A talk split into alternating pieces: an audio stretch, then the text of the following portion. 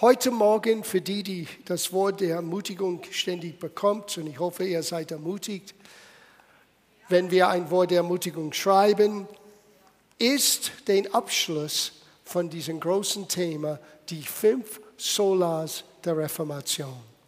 In den vergangenen Wochen, wir haben Sola Gratia, allein der Gnade, Sola Fide, allein der Glaube, Sola Scriptura, allein der der Schrift oder Gottes Wort. Solos Christus letzte Woche, allein Christus oder Christus an erster Stelle. Und jetzt kommen wir zu diesem großen Thema, Soli Deo Gloria.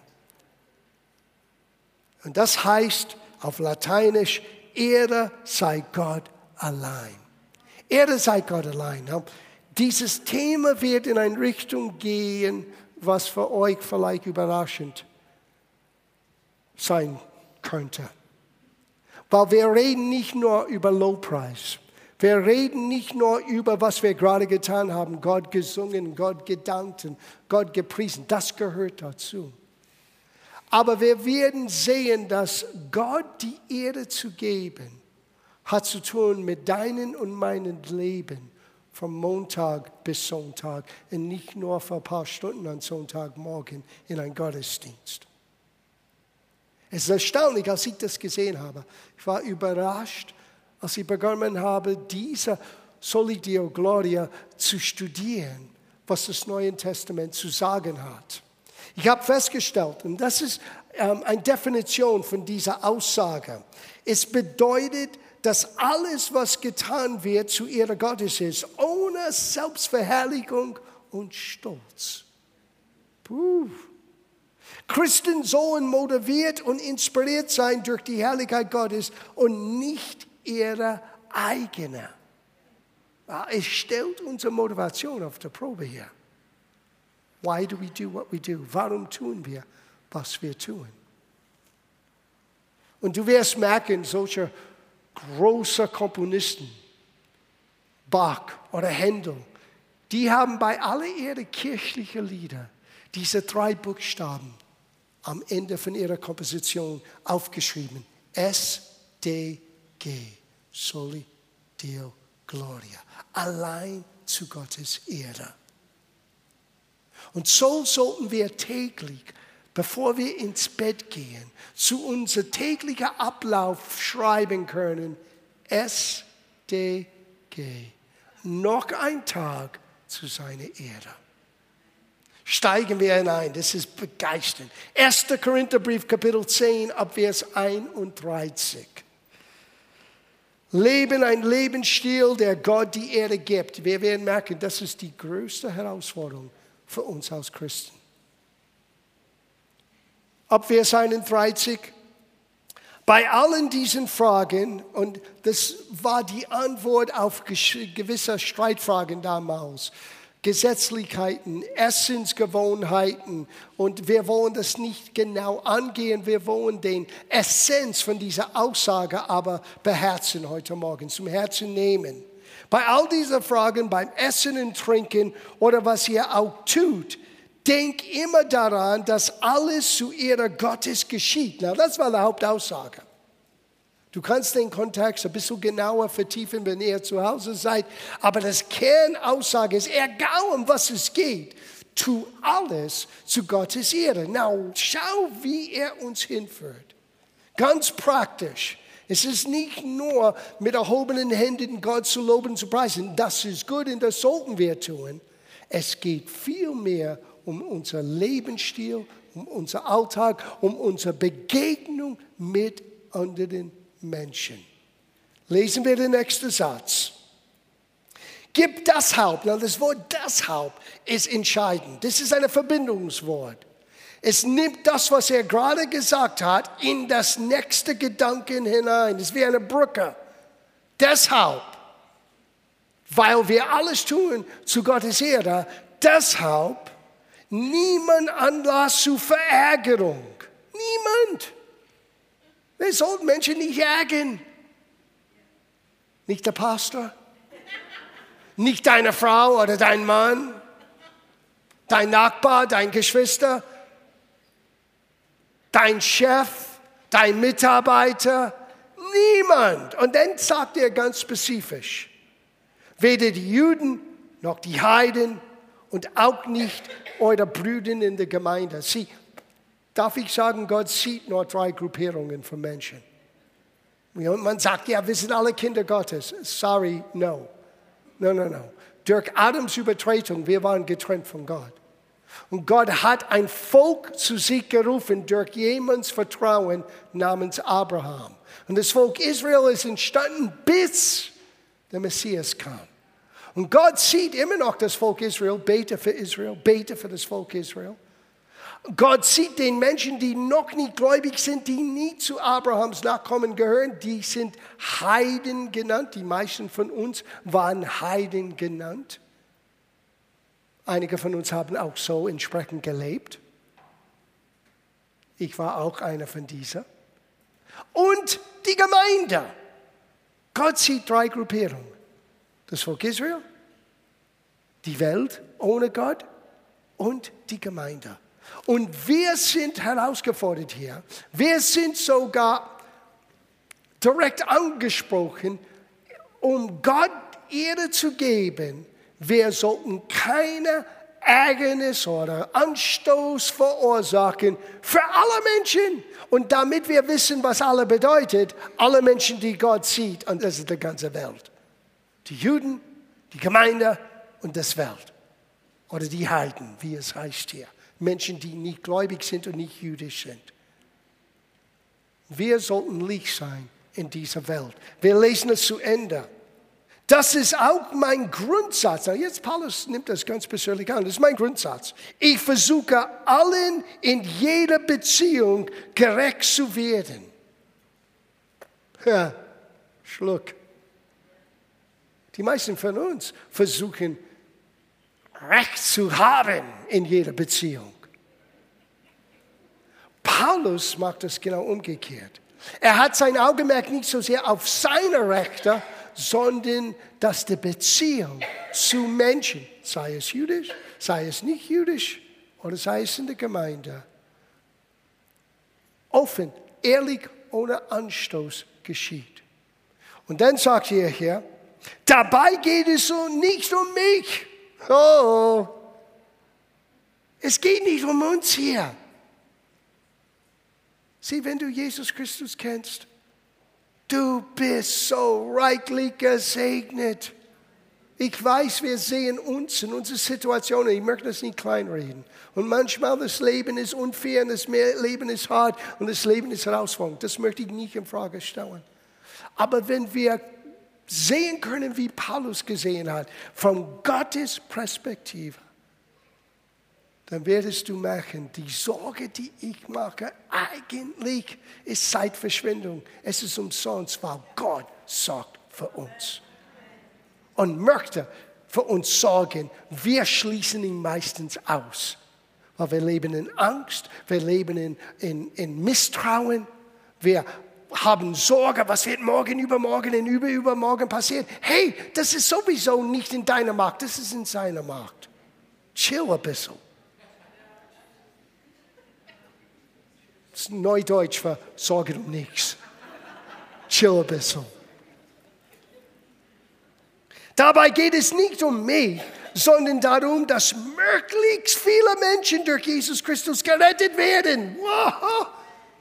Paulus sagte, du möchtest Gott Ehre geben, du möchtest solo dia gloria ausleben, dann ist es mehr, als an einem Sonntagmorgen etwas zu singen und zu beten. Es geht um andere Menschen. Es geht um die Möglichkeit durch deinen Lebensstil, dass Menschen werden Jesus durch dich erkennen und sehen. Boah. Als ich das begonnen habe zu sehen, es war eine total neue Bedeutung, neue Welt für mich geöffnet. Was heißt das, Gott wirklich Erde zu geben? Was heißt es wirklich, das altdeutsche Wort fromm oder frommig zu sein, Frömmigkeit auszuleben. Was heißt das? Heißt das abgeschottet von der Rest der Welt, äh, äh, äh, so abgesondert zu sein, dass du keinen Kontakt hast mit Menschen? So auszusehen, dass du siehst, dass du lebst in 1950 immer noch. Oder so ein Urteil über Menschen zu reden, weil du weißt genau, wie schlecht die alle. No, kein Ärgernis, kein Anstoß, das Wort Ärgernis heißt auch Anstoß, zu verursachen. Und damit du weißt spezifisch, um wem hier gemeint ist, es ist alle Menschen. Juden, Nicht-Juden, Heiden, wie es heißt, und die Gemeinde. Ich finde, dass das ist das herausfordernde Aufgabe, die wir haben können als Gläubigen. Zu leben wie Menschen, wie Jesus lebte und die Menschen so zu begegnen. Nicht die erste Stein zu werfen. Wir lesen das so locker in die Bibel, aber wir sind meistens die allerersten, die bereit sind, einen Stein zu werfen. Weil die Menschen und was sie tun und was sie glauben und wie sie leben, passt nicht zu unserem moralen Vorbild. Und Gott schüttelt den Kopf, Kopf und sagte, beginne SDG auszuleben, beginne zu meiner Erde zu leben. Das heißt, hör auf, ein Ärgernis zu sein. Bilde eine Brücke zu anderen Menschen. Es geht nicht um dich, hat Paulus gesagt, oder um uns. Es geht um unsere Beziehung mit anderen Menschen. Ich könnte aufstehen und springen gerade jetzt. Aber aufgrund von der Kameras bleibe ich ruhig. Und mein Arzt und meine Frau.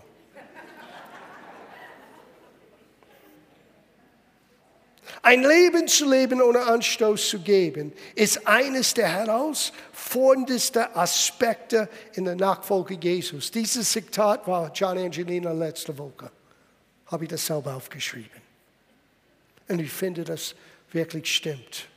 Das Wort Anstoß, oh, seid ihr bereit? Das Wort Anstoß beinhaltet auch, jemanden zum Stolpen zu bringen.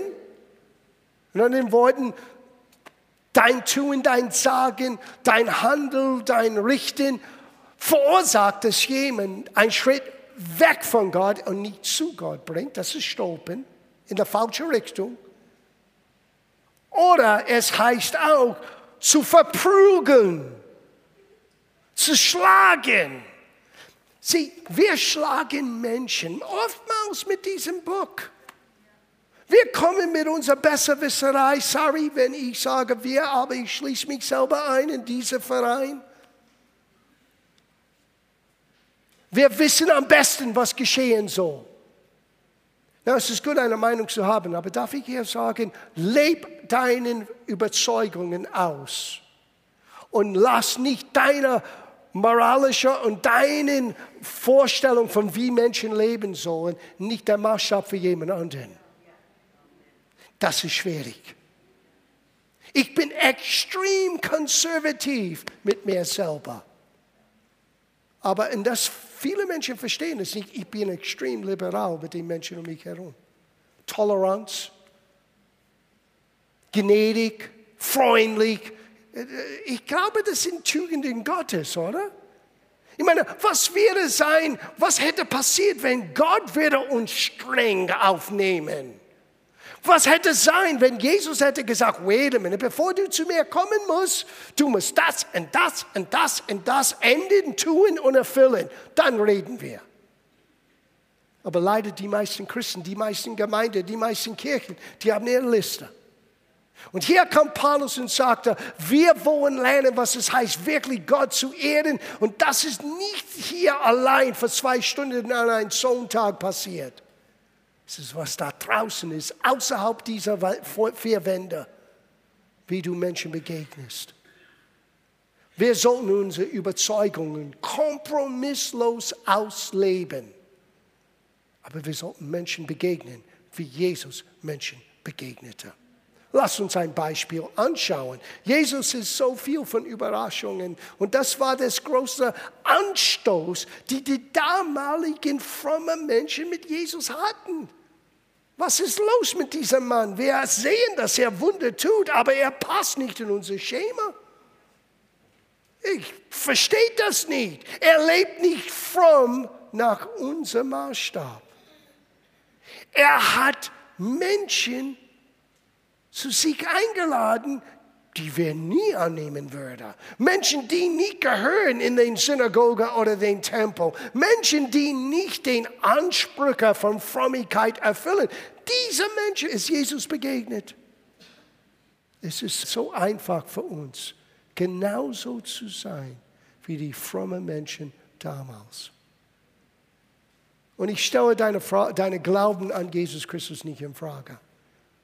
Aber oftmals in unserer Bemühung, unser Glauben auszuleben, wir tun genau das Gegenteil, wozu wir berufen sind, nämlich kein Anstoß oder kein Stolperstein für Menschen zu sein, niemand zu verprügeln mit Wahrheit, sondern Menschen durch die Wahrheit zu helfen.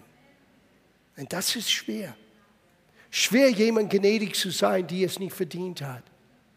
Schwer vergeben zu sein, wenn etwas passiert ist, wo du tatsächlich im Recht bist und du bist ungerecht behandelt. Und trotzdem, um Christi willen, du vergibst, weil so hat Christus uns vergeben. Du dachtest, wir werden über Lobpreis reden, aber wir reden über Lobpreis. Wahre Lobpreis, die mehr als ein Lied ist, aber auch durch unsere Lieder widerspiegelt werden. Schauen wir das an. Ähm, wir gehen zu einer Geschichte. Vielleicht, vielleicht benutze ich Paulus zuerst als Beispiel. Für, für euch, die länger dabei sind, nichts Neues. Was mein Leben verändert hat, schon für, oh, das war in, einen, zwischen 91 und 94, als ich begonnen habe, das neu zu sehen. Was es bedeutet, Menschen für Christus zu gewinnen nicht nur Evangelisation zu betreiben, wie ich dachte immer in meinen Denken damals in den 80er Jahren oder in den 70er Jahren als junger Christ, sondern wirklich einen, eine Bemühung, Menschens Vertrauen zu gewinnen, Menschens Herzen zu gewinnen, einen Blick auf Jesus zu werfen, wie er mit Menschen umgegangen ist. Und ich habe das festgestellt. Und das war eine Hoffnung für alle Übersetzungen aus, aus Jesus Petrus zu sich gerufen hat. Er sagte in, das ist Markus Kapitel 1, Vers 17 in der Hoffnung für alle Übersetzungen. Kommt mit mir oder folge mir nach. Ich will euch zeigen, wie ihr Menschen für Gott gewinnen könnt. Und dann später hat Paulus gesagt in 1. Korintherbrief Kapitel 11, Vers 1, folge mir nach, wie ich Christus nachfolge. Und wenn wir Jesus nachfolgen, was möchte er uns beibringen? Wie wir Menschen für Gott gewinnen könnten. Und dann du kommst zu diesem großen Kapitel, es ist in Kapitel 9 vom 1. Korintherbrief, ab Vers 19, wo Paulus beginnt zu erklären, als Christ, ich bin frei von aller Zwänge, von aller ähm, ähm, äh, frommigen ähm, ähm, Herausforderungen, das verstehe ich. Aber weil ich frei bin, ich mache mich zu Knecht oder Sklave oder Diener aller Menschen. Und dann fängt er an zu sagen, zu den Juden bin ich ein Jude, zu den Nichtjuden bin ich ein Nichtjuden. Für die, die unter das Gesetz sind, ich versuche denen auch zu verstehen, damit ich sie gewinne. Sie mit jeder Gruppe, es war damit ich sie gewinne, damit ich sie gewinne. Und jetzt hören wir, was er sagte in 1. Korintherbrief, Kapitel 10, ein bisschen früher, wo er sagte, sei kein oder gib keinen Anstoß, sei kein Ärgernis für keinen Mensch, weil das tatsächlich bringt Gott Ehre. Wir schauen ein Beispiel an von Jesus selber. Du solltest diese Passage für dich lesen in 1. Korintherbrief, Kapitel 9, vom Vers 19 bis zum Ende des Kapitels. Es ist erstaunlich, was Paulus sagt, was er alles tut, um Menschen für Christus zu gewinnen. Aber ich möchte euch ein Beispiel geben von Jesus selber. Du merkst in Lukas Kapitel 15, aber wir werden die Geschichte in Lukas Kapitel 19 anschauen, aber in Lukas Kapitel 15, wir haben diese Aussage. Es pflegte ihm alle Zöllner und Sünder. Na, damals, für die damaligen frommigen Menschen, das gab zwei Ebenen von schuldbeladenen Menschen, nicht frommer Menschen, was wir nennen würden Sünder nicht gläubige Menschen. Das gab der Zöllner, die war der höchste Ebene vom Weg von Gott sein, und die Sünder. Na, warum waren die Zöllner so schlecht und so negativ betrachtet damals. Die Zöllner damals waren die jüdischen Verräter, könnte man sagen. Die haben ihr eigenen Volk ausgenutzt, weil jeder Jude musste Steuer zahlen an Rom. Man dürfte jüdisches Geld nicht benutzen. Sie mussten das Geld wechseln. Und die Kurse waren sehr unfair ausgelegt. Und das jüdische Volk hat das sehr übergenommen. Es war nicht nur eher Steuer zu zahlen, sie wussten, sie werden ausgenutzt. Und die haben die Zöllner aus den schlimmsten von allen Menschen betrachtet damals. Und du liest hier, denn das pflegte ihm aber alle Zöllner und Sünde zu nahen, um Jesus zu hören. Und die Pharisäer und Schriftgelehrten mörten und sprachen, dieser nimmt die Sünde an und ist mit ihnen. Und ich sage Amen, Dank sei Gott. Sondern keiner von uns hätte eine Hoffnung gehabt. Und damals mit jemandem zu essen heißt Identifikation, Beziehung. Es war ein Unding für einen frommen Mensch damals mit einem Zöllner zu essen. So, wir schauen diese Geschichte an. Es gibt so viele, so viele Beispiele, wo Jesus Menschen überrascht hat. Weil statt einen Anstoß in den Weg zu legen, jemanden zu verprügeln mit Wahrheit oder jemanden zu Stolpern zu bringen, weil er hat sich verurteilt und beurteilt. Wir sehen genau das Gegenteil in Jesus. Und hier ist mein Wunsch, dass jeder Einzelne von uns werden jeden Tag uns bemühen, ein Stück mehr wie Jesus zu sein. Und wisst ihr warum? SDG. Soli Deo Gloria. Gib Gott die Ehre. Sei kein Stolperstein. Sei kein Ärgernis. Verprügel niemanden. Lass Gott und seine Gnade und Liebe durch dein Leben ausstrahlen. Herausfordernd. Boah. Wisst ihr, was ich jetzt anspreche, heißt in anderen Worten, nimm dein Kreuz auf dich und folge ihm nach. Schauen wir das an, Lukas 19. Ich liebe diese Geschichte. Und er ging hinein und so durch Jericho. Na, das muss ich euch sagen, damit ihr die Schönheit von dieser Geschichte wirklich verstehen kann. Jericho war damals der Priesterstadt genannt. Mindestens 12.000 Priester lebten in Jericho. Und es liegt ungefähr 30 Kilometer entfernt von Jerusalem. Das heißt, Priester kamen und gehen die ganze Zeit. Vielleicht habt ihr dieses Gleichnis von der guten Samariter im Sinne. Die alle sind von, er ist von Jericho ausgegangen und auf dem Weg nach Jerusalem. Warum? Weil ständig fromme Menschen gingen von Jericho nach Jerusalem, von Jerusalem nach Jericho. So Jesus kommt nach Jericho, Priesterstadt. Und siehe, da war ein Mann namens Zacchaeus, ein Oberzöllner, das ist ein Oberobersünder. Das ist ein absoluter, für den damaligen frommen Mensch, ein abscheulicher Mensch. Er hat nichts zu tun mit Gott und nichts zu tun, Gott zu suchen. Und hier ist Zacchaeus, ein Oberzöllner. Und da, er, er, er war sogar sehr reich. Und wir verstehen jetzt, sein Reichtum heißt, er hat an den Juden ausgebeutet. Und er begehrte, Jesus zu sehen. Oh, bitte hört das heute Morgen. So oft wir wollen, dass Menschen uns sieht und Gemeinde sieht und Menschen brauchen Jesus zu sehen. Durch uns, durch die Gemeinde ja. Aber die Gemeinde in sich ist nicht das, was Menschen zu Gott zieht. Es ist Jesus in der Gemeinde. Wow, und manchmal das kann ein großer Unterschied sein. Er begehrte sich, Jesus zu sehen.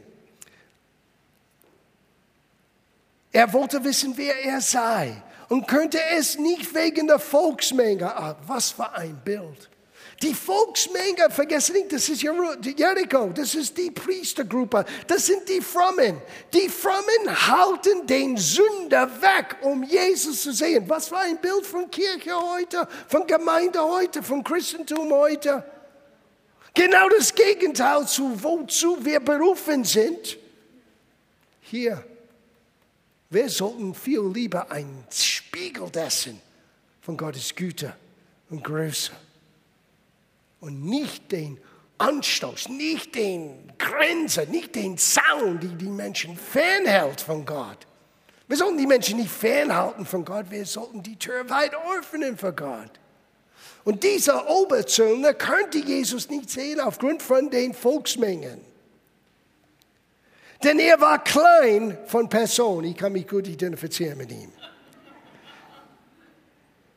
Da lief er voraus und stieg auf einen Maulbeerbaum, damit er ihn sehe. Denn dort sollte er vorbeikommen. Und als Jesus an den Ort kam, blickte er auf und sah ihn und sprach zu ihm, Zacchaeus, stieg eilends herab, denn heute muss ich in deinem Haus einkehren. Oh, hör Gottes Wunsch ich muss in deinem Haus, ich muss in deinem Leben, ich muss involviert sein in dein Leben. Und wir sagen, Zacchaeus, Oberzöllner, größter Sünder, Ausbeuter von Menschen. Na, er kommt in den Haus den Frommen, die immer die Bibel lesen und immer zur Kirche, Gottesdienste und was weiß ich alles. No, Gott möchte in beides kommen in beides. Aber so oft Gott möchte in jemands Haus hineinkehren, wo du selber nicht bereit bist einzukehren. Wir gehen weiter. Und er stieg eilends herab und nahm ihn auf mit Freuden. Als sie es aber sahen, mörten sie alle und sprachen, er ist bei einem sündigen Mann eingekehrt um Herberge zu nehmen. Sieh, das war den damaligen Denkgut. Wie könnte das sein? Und Jesus wollte uns Gottes Herz zeigen. Zacchaeus aber trat hin und sprach zu ihm, Herr, die Hälfte meiner Güter gebe ich dem Armen, und wenn ich jemanden betrogen habe, so gebe ihm es vierfältig zurück. Wir sehen hier, aufgrund von einer Begegnung mit Jesus eine Veränderung im Leben. Und genau das ist, was Gott verursachen möchte. Und genau das kann nur Gott tun. Sieh, wahre Christentum ist von dem Herzen. Wahre Christentum ist eine Begegnung mit Gott und aus dieser Begegnung, ich möchte mein Leben anders ausleben. Du kannst niemand vom Außen erzwingen, Christus sein. Du kannst vielleicht ein Gesetz, ein Moral, all das kannst du auf Menschen erzwingen durch Angst und Terror. Aber eine Herzensveränderung kann nur Gott hervorbringen. Und das ist genau, was Jesus tun möchte. Und er braucht dich und er braucht mich, das zu tun. Na, der nächste Satz ist wirklich entscheidend. Jesus sprach zu ihm, heute ist diesem Haus Heil widerfahren. Und wir denken, weil er all diese Veränderungen gemacht hat. No. Unser guten Wirken ist nicht, was das Heil hervorbringt. Es ist Jesus, der heimkehrt in unser Leben. Und er sagt hier, die, weil auch er ein Sohn Abrams ist. Nicht, weil er bereit ist, zurück zu erstatten. Nicht, weil er bereit ist, und das ist gut zu tun, den Armen zu unterstützen. Das ist alles wunderbar, aber das ist nicht das Ausschlaggebende. Es ist ausschlaggebend, weil er zurückgekehrt ist zu den Glauben seines Vaters Abrahams. Und wir haben Zugang zu diesem Glauben. Jesus ist gekommen, damit unser Herzen berührt, verändert, erneuert, von neuem geboren sein kann, vom Innen heraus etwas Neues kann entstehen. Und unsere Aufgabe ist, wenn wir Jesus kennen und nachfolgen, ein Werkzeug in Gottes Hand zu sein, um genau das zu ermöglichen. Das ist ein Lebensstil, der wirklich zu Ehre Gottes ausgelebt wird. Das letzte Satz hier. Denn das Menschensohn ist gekommen, zu suchen und zu retten, was verloren ist. Ihr Lieben, ich denke im Abschluss an diese Aussage im Römerbrief Kapitel 12, wo Paulus sagte zu uns, wir sollten unser Leibe, das irdische Behausung. Das heißt Zeit, Talent, Arbeit, Freizeit, was wir tun, solange dass wir hier in dieser irdischen Behausung leben. Wir sollten diese Leiber vor Gott bringen als ein lebendiges, heiliges, Gott wohlgefälliges Opfer. Das ist unser vernünftiger Gottesdienst. Das ist, was Gott eigentlich sehen möchte. Das ist wahrer Gottesdienst. Das ist, was wirklich Gott Ehre bringt. Wir setzen alles dran, was Gott uns anvertraut hat, um einen Unterschied auszumachen mit den Menschen um uns herum. Kein Anstoß, kein Stolperstein, kein Verprügeln. Eigentlich, wir sollten Menschen begegnen, wie Jesus uns begegnet hat. Mit Wahrheit, aber mit Gnade, mit Vergebung, mit Geduld, mit Erbarmen.